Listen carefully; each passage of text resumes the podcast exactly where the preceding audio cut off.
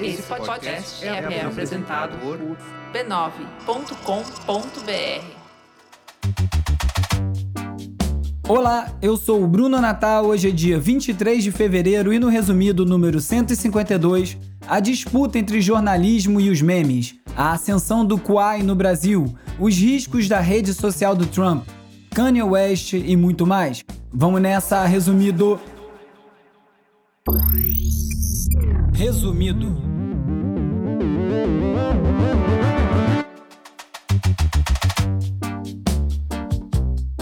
Olá, resumista! Esse é o Resumido, um podcast sobre cultura digital e o impacto da tecnologia em todos os aspectos das nossas vidas, seguindo em primeiro lugar na Apple Podcast. Vamos de cultura digital e como nosso comportamento online ajuda a moldar a sociedade. No episódio do dia 17 de fevereiro, o podcast Medo e Delírio em Brasília destacou esse trecho aqui de um vídeo do Maurício Ricardo no YouTube comentando sobre os memes falando que o Bolsonaro teria impedido uma guerra na Ucrânia. Ouve só. Olha o comentário da madrasta da minha esposa Bolsominion doente. A mensagem encaminhada para ela, que ela tá repassando, é Jesus falando: "Vai, impeça a guerra, Jair", e o texto: "Bom dia, foi só o capitão entrar no espaço aéreo russo e o um milagre aconteceu". Eu sempre repito aqui no Twitter, eu sempre peço para as pessoas evitarem repercutir ideias idiotas, mesmo quando é para criticar, porque isso acaba aumentando o alcance da besteira. Se você quer criticar o tweet de alguém, printa e posta a imagem, não retuita, porque isso aumenta o engajamento e o alcance do post original. Mas a desinformação causada por essa infodemia é tão delicada que a gente tem que tomar cuidado até com piada, porque uma vez que está fora de contexto, essas piadas podem ganhar outras interpretações. Sabe aquele papo de que uma mentira repetida mil vezes se torna uma verdade? Mais ou menos por aí. A newsletter Margem, do Thiago Ney, destacou um trecho de uma entrevista do Dean Bakett, que é o editor executivo do New York Times, para a revista New Yorker, com algumas reflexões sobre o jornalismo em tempos de redes sociais. Abre aspas. Me preocupa muito o fato de que estejamos em uma era em que as pessoas não respeitam muito o poder da reportagem. A mídia social recompensa o sarcasmo, a maldade e a opinião improvisada. Eu me preocupo com isso. Então, o que eu menos gosto é de ver isso se desenvolver dentro do jornalismo, ver pessoas inteligentes se fazendo de bobas nas redes sociais. Fecha aspas.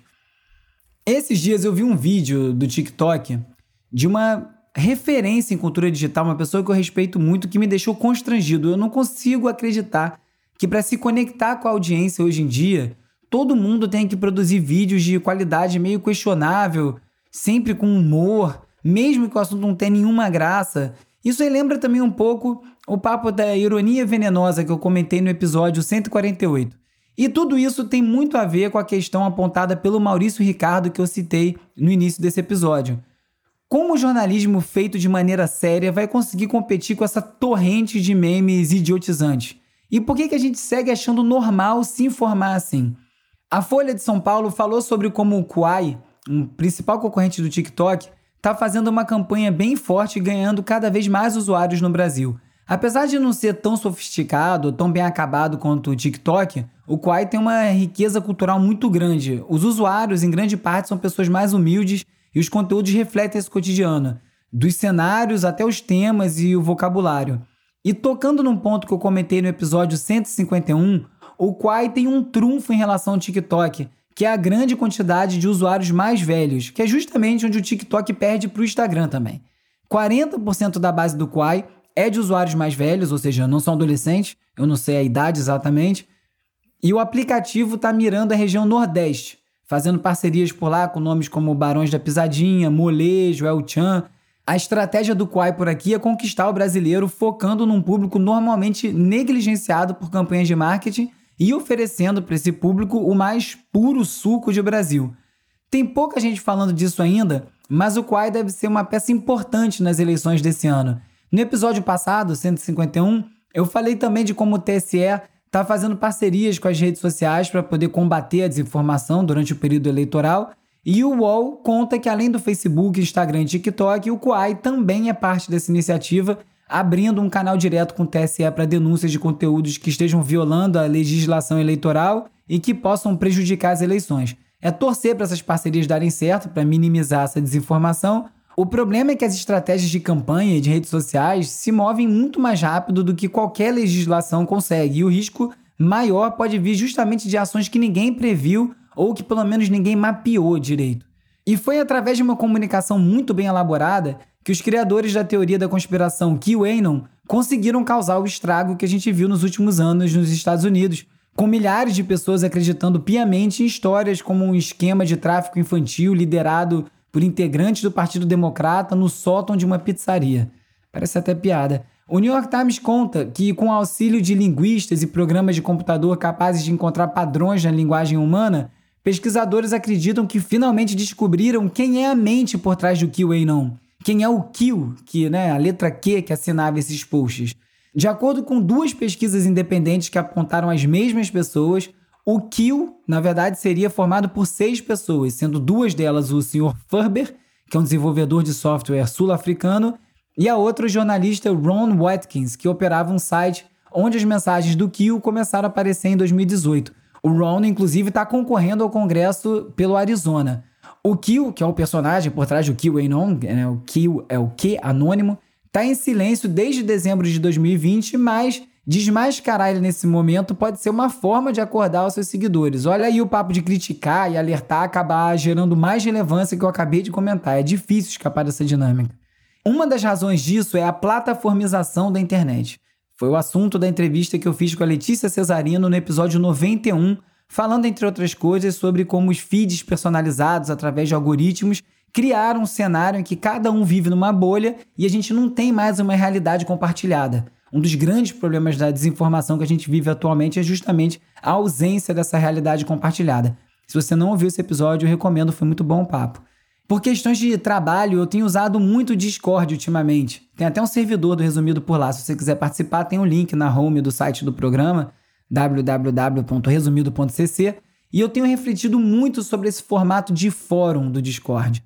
Como não tem um feed e cada servidor tem diversos canais que são separados por assunto, as conversas acabam fluindo de uma forma mais natural, com todo mundo que acessa o site vendo as mesmas informações no mesmo lugar. E apesar dos muitos problemas de abuso no Discord, eu penso que um dos motivos do sucesso, além da qualidade técnica de áudio, do pouquíssimo lag que fez a plataforma explodir com os gamers, é justamente essa dinâmica não algorítmica. Pode ser uma boa explicação de por que o Discord tem se tornado o lugar favorito para gerir comunidades. Pode ser um caminho para corrigir essas redes sociais, né? Ter algum lugar onde todo mundo está vendo a mesma coisa. Isso é, sem dúvida, uma questão muito complicada. Quem acompanha podcasts há algum tempo deve ter percebido que houve uma mudança na estrutura que os podcasts se organizam. Antes era uma terra sem lei, vamos dizer, não tinha Big Tech controlando o mercado, era tudo livre para todo mundo. E agora, principalmente depois das últimas decisões do Spotify, o cenário está mudando. As Big Techs estão injetando centenas de milhões de dólares para ter direitos exclusivos sobre alguns podcasts de sucesso para faturar com essa audiência, especialmente porque quanto mais tempo as pessoas passam ouvindo podcast, menos royalties essas empresas têm que pagar para os músicos. A colunista do New York Times, a Shira Ovid, argumentou que antes da chegada das Big Tech, qualquer um podia publicar um podcast em qualquer plataforma. E com essa estratégia parecida com a da Netflix, que está sendo adotada pelas plataformas de áudio, aos poucos os produtores independentes vão perder acesso e a relevância nessas plataformas. Produtores independentes como eu, aqui no resumido.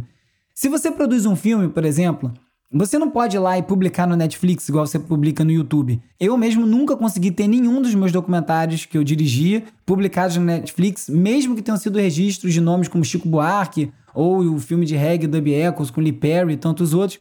O motivo alegado é que foi filmado em SD, não em HD, mas enfim, é uma complicação. Agora você transpõe essa lógica para os podcasts e imagina o que vai acontecer se ninguém mais puder publicar nessas plataformas grandes. Dá para imaginar o resultado, né? Outro assunto que eu gasto muito tempo pensando é sobre como controlar o meu próprio tempo de tela, e esse é um assunto ainda mais delicado quando a gente fala de criança e adolescente. Para conseguir fazer os seus filhos se desconectarem um pouquinho, pelo menos, um francês começou a utilizar um bloqueador de sinal que é ilegal para cortar a internet dentro de casa. O que ele não sabia é que o raio do bloqueador não estava restrito só à casa dele, estava afetando não só a cidade inteira, como uma cidade vizinha todo mundo sem internet junto com os filhos do cara. Depois de várias reclamações, a Agência Nacional de Frequência da França começou a investigar e identificou o problema. Como a tecnologia utilizada é ilegal na França, o pai pagou 450 euros para cobrir as investigações da agência e agora está sendo processado pela cidade e pode pegar seis meses de prisão e mais uma multa de 30 mil euros. A história é meio engraçada, mas mostra o quão pouco controle a gente tem sobre a nossa própria conexão, tempo de tela e todo o resto. E agora é hora de falar sobre como as Big Tech moldam o nosso comportamento. Depois da repercussão das falas defendendo o nazismo, o YouTube decidiu suspender a monetização do canal do Bicicleta e proibiu que ele criasse outros canais para tentar driblar essa decisão. Isso aí gerou uma discussão se isso foi um ataque à liberdade de expressão ou se é livre mercado. E o debate nesse caso me parece um pouquinho vazio, porque o sujeito violou não só as regras da plataforma, como ele cometeu um crime tipificado. E o papo de não poder criar um canal é caô, porque o canal dele segue lá. O que ele não pode mais é faturar com anúncio. Mas o irônico mesmo é que resgataram um tweet do próprio Pedalada em que ele falava que ele era detentor dos meios de produção porque produzia os próprios vídeos. Nada como um dia após o outro para ensinar algumas coisas, né? Ele pode, por exemplo, criar o próprio YouTube, já que ele detém os meios de produção, como ele acredita, por exemplo. Foi o que o Trump acabou de fazer para driblar o banimento dele nas redes sociais. Lançou sua própria rede. O nome é Truth Social, ou Verdade Social. Parece muito com o Twitter, é um feed personalizado de acordo com as pessoas que você segue. Então você imagina o tipo de conteúdo que vai sair de dentro dessa bolha selada do resto da internet. E lá os posts são chamados de truths, ou verdades. E assim como o retweet no Twitter, os usuários podem, abre aspas, compartilhar uma verdade com seus seguidores, fecha aspas. Viu o que eles fizeram do ponto de vista linguístico? Isso tem tudo para gerar muito problema. Não é difícil de imaginar que o Trump possa emprestar o código do aplicativo para outros amigos lunáticos lançarem as suas próprias versões dessa plataforma. Se for só o guidão torto lá, era menos pior, mas pensa na família do genocida com a própria rede, com contato direto com seus apoiadores e sem filtros. E seguindo essa ideia de plataforma própria, o Kanye West anunciou que o seu novo disco, Donda 2, só vai estar disponível no Stem Player, que é a plataforma que só toca num aparelho proprietário em que o ouvinte pode remixar as músicas em tempo real. Eu já falei dele por aqui há um tempão atrás. E é, e é do próprio Kanye, essa empresa. O objetivo dele é criar uma plataforma para gerar mais receita e dar mais autonomia para os artistas, mas a verdade é que os números iniciais aí de venda estão bem abaixo do que ele conseguia nas plataformas tradicionais. Aparentemente, pelos números divulgados, ele não vendeu nem 2 milhões de dólares em discos até agora, muito menos que ele vendia antes. Eu vou falar um pouquinho mais do Kanye lá nas dicas de ler, ver e ouvir no último bloco desse episódio. O Google decidiu aumentar a privacidade dos usuários Android através da implementação do Privacy Sandbox, limitando o compartilhamento de dados do usuário com terceiros. A solução, infelizmente, ainda é vista por alguns como ineficiente, até porque violação de privacidade é algo que as Big Tech parecem ser experts. Também para tentar garantir mais privacidade para o usuário, ativistas se juntaram e criaram uma extensão para o navegador Chrome chamada Ad Nauseum, trocadilho com Ad Nausea, com Ad de anúncio, que basicamente interfere nesse rastreamento de dados do Google, confundindo e sabotando as ferramentas de vigilância.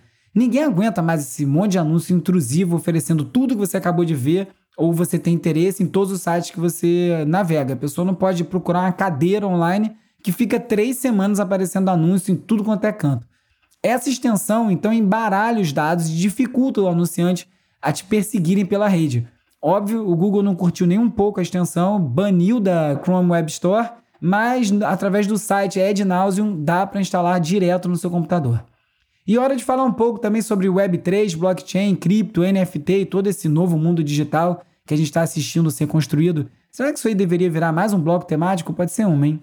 A Molly White, uma engenheira de software e colaboradora da Wikipedia, é responsável por um site chamado Web3 is Doing Just Great, ou Web3 está indo super bem, onde ela compila notícias relatando todos os problemas no universo cripto e blockchain.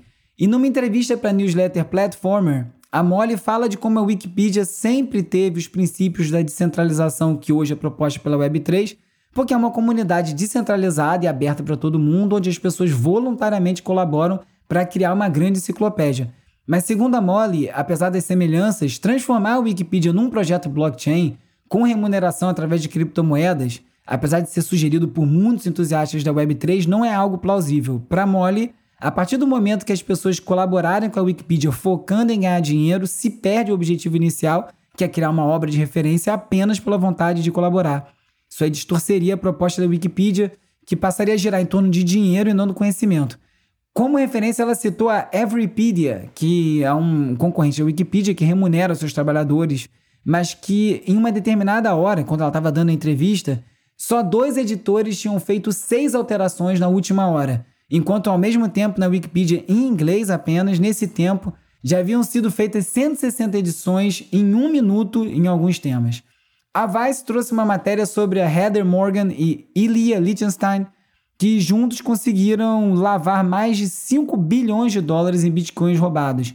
Desde que o equivalente a 60 milhões de dólares foram roubados da empresa de criptomoedas, uma, na verdade, um, um exchange, a Bitfinex, os investigadores começaram a fiscalizar as carteiras de blockchain por onde o dinheiro estava sendo enviado e depois de muita investigação eles descobriram que o dono da carteira era o Liechtenstein. E enquanto isso o valor do Bitcoin só subia. E atualmente o futuro do casal é incerto, o processo ainda está ocorrendo, mas grande parte do dinheiro já foi recuperado pelas autoridades e foi devolvido para Bitfinex. Em Montana, nos Estados Unidos, a estação Harding, que é uma usina de mineração de carvão que estava fadada a fechar, foi comprada pela Marathon, que é uma empresa de mineração de Bitcoin. A usina que estava já nas últimas foi ressuscitada, assim como todas as complicações que ela traz para o meio ambiente, também voltaram a crescer. Com a religação da Harding, mais de 187 mil toneladas de dióxido de carbono foram emitidos no segundo trimestre de 2021, um aumento de 5 mil por cento em relação ao ano anterior. Infelizmente, isso não só ocorreu em Montana, mas vem ocorrendo em todo o território dos Estados Unidos, como Nova York, Pensilvânia, Kentucky, e é preocupante ver todo esse consumo aumentando dia após dia, prejudicando ainda mais os efeitos das mudanças climáticas. Esse assunto é bem importante, mas essa discussão sempre me parece ter uma agenda por trás que não é exatamente a climática, porque, como eu já comentei por aqui, um único post do Cristiano Ronaldo consome a energia utilizada por 10 residências da Inglaterra por um ano para conseguir alcançar seus mais de 400 milhões de seguidores. E cada um de nós aqui, 24 horas por dia com a cara colada em tela, participamos desses desdobramentos dessa lógica e é insano. Então o problema ambiental com energia e de eletrônicos é muito maior do que o de Bitcoin. Segundo algumas estimativas, a mineração de cripto é responsável por quase 34 mil toneladas de lixo eletrônico por ano. Por conta disso, Pat Gelsinger, CEO da Intel, afirmou que a mineração de Bitcoin é uma crise climática e que a empresa pode tentar reverter isso, eles estão construindo um chip energeticamente eficiente que tenta diminuir o impacto ambiental da mineração no meio ambiente. Só essa notícia já mostra o quanto esse caminho de criptomoeda e blockchain é sem volta. É quando a proposta começa a encontrar uma forma de seguir nessa direção e não de parar. Enquanto o Facebook tenta atrair novos usuários criando coisas como um feed exclusivo de notícias na França, o Twitter agora vai começar a banir conteúdo adulto na Alemanha. A medida é uma resposta às determinações legais reguladores que determinaram que conteúdos pornográficos devem ser escondidos atrás de sistemas de verificação de idade para que as crianças não consigam encontrar. Mas já que o Twitter não tem sistema de verificação de idade, eles optaram então por bloquear todo o conteúdo. E aí, segundo a Free Speech Coalition, eles estão usando o discurso de proteção de crianças para promover política conservadora para derrubar as empresas pornográficas. Essas discussões sempre parecem um tanto infinitas, né? Porque sempre tem ao menos dois lados para isso. Parte do problema, para mim, é a gente não ter ainda um sistema de identificação online eficaz. Mas também será que a gente quer? Parece inevitável. E para preservar a privacidade dos seus cidadãos, a União Europeia proibiu a controversa ferramenta de espionagem Pegasus, que eu já mencionei por aqui algumas vezes. Mas se a Pegasus for boa mesmo, será que ela não vai conseguir driblar essas restrições? Se não, a Pegasus, alguma outra ferramenta deve conseguir. É aquela corrida atrás do próprio rabo. Você deve estar acompanhando também esse clima tenso na Europa. Essa semana eu decidi que eu não vou comentar porque, como o assunto está evoluindo muito rápido, entre eu pesquisar, escrever, gravar e publicar um episódio, era capaz das informações estarem completamente desatualizadas. Mas essa notícia cabe aqui. O Ministério da Defesa da Ucrânia informou que a Oshda Bank e o Private Bank, são os dois grandes bancos ucranianos, estão sofrendo ataques de DDoS, que é uma sobrecarga no sistema que é causada por um alto número de pedidos num site, geralmente criado por bot. As pessoas não estão conseguindo acessar o banco, não estão conseguindo fazer login, não tem nenhuma ligação ou qualquer indicação que aponte a Rússia como responsável pelos ataques, mas diante desse clima de invasão a situação fica bastante instável e incerta. E agora ouve só essa. A empresa dos Estados Unidos Second Side Medical Products parou de dar assistência técnica para as próteses obsoletas de olhos biônicos que já estão instaladas em clientes. Sem o suporte da empresa, os pacientes que receberam essas lentes estão voltando a ficar cegos. Isso aí levanta o questionamento que a partir do momento que os nossos corpos começam a receber tecnologia, será que essas tecnologias podem ser simplesmente descontinuadas? Isso aí deixaria milhares de pessoas à mercê do interesse de empresas privadas e sem controle sobre a sua própria integridade corporal. Virar ciborgue pode não ser tão simples quanto muitas empresas aí querem fazer parecer. Como sempre, alguns links extras que não couberam no episódio vão estar na seção leitura extra no site do Resumido.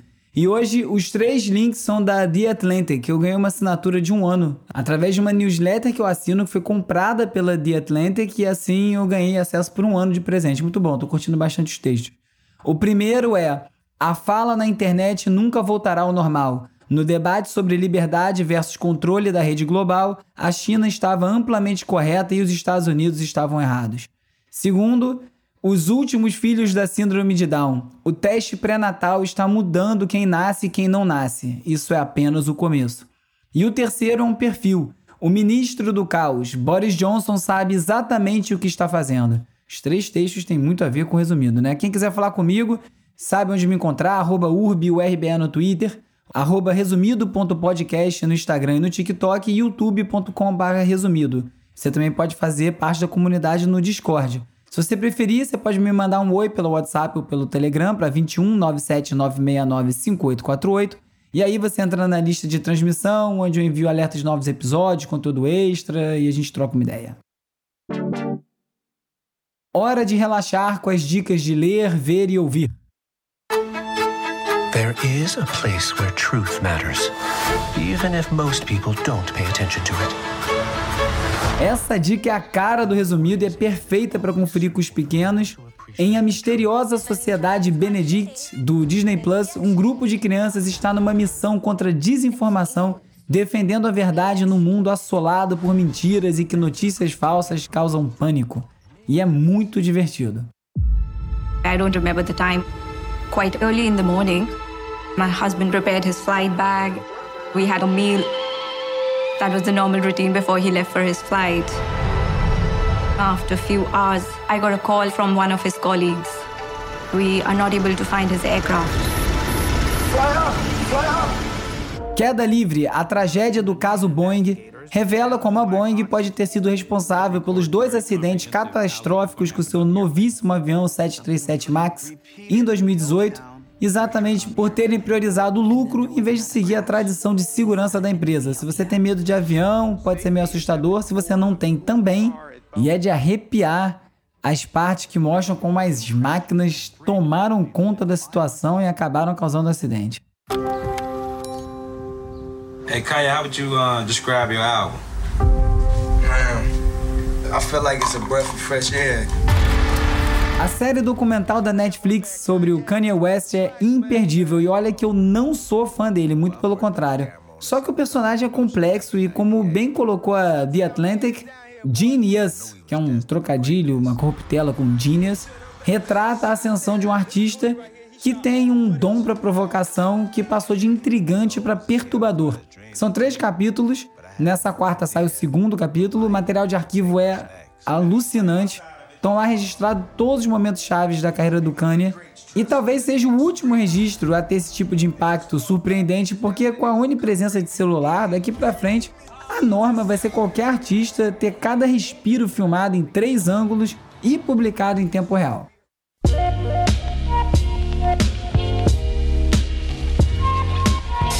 Se você já saiu por aí em busca da batida perfeita, é bem provável que você tenha encontrado Jay Dilla. Nascido em Detroit, o produtor fez parte do grupo Slum Village, mas ficou conhecido mesmo foi como beatmaker, produzindo as batidas de hip hop que o Jay Dilla elevou uma arte à parte. O Dilla trabalhou com Erika Badu, D'Angelo, criou beats que até hoje são ouvidos e replicados por aí. Infelizmente, o Dilla morreu bem cedo, aos 32 anos, em 2006, de uma doença rara no sangue, mas a obra dele segue sendo muito celebrada e agora saiu o livro Dilla Time: The Life and Afterlife of Jay Dilla, the Producer Who Reinvented Rhythm. Ou Tempo do Dilla, A Vida e Pós-Vida de Jay Dilla, o produtor que reinventou o ritmo. Livro escrito pelo Dan Charnas, que é um professor da New York University, contando a trajetória do Jay Dilla. Se o seu inglês não tiver afiado o suficiente para essa leitura enquanto não sai uma versão em português, espero que pelo menos essa dica inspire uma conferida nas batidas perfeitas do mestre Jay Dilla. Para facilitar, a resumido tracks dessa semana é todinha com músicas dele.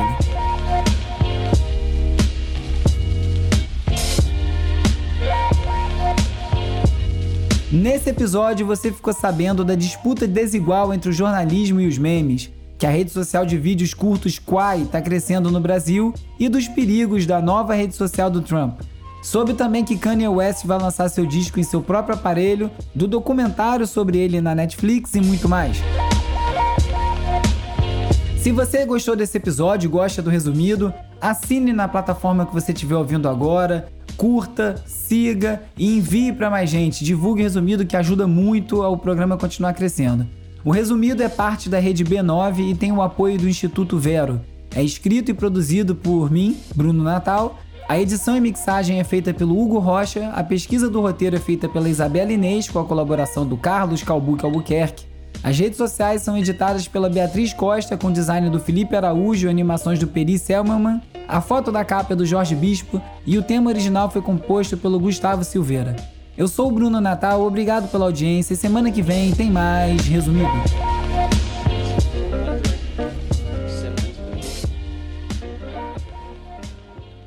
Esse podcast é apoiado pelo Instituto Vero. Resumido. resumido.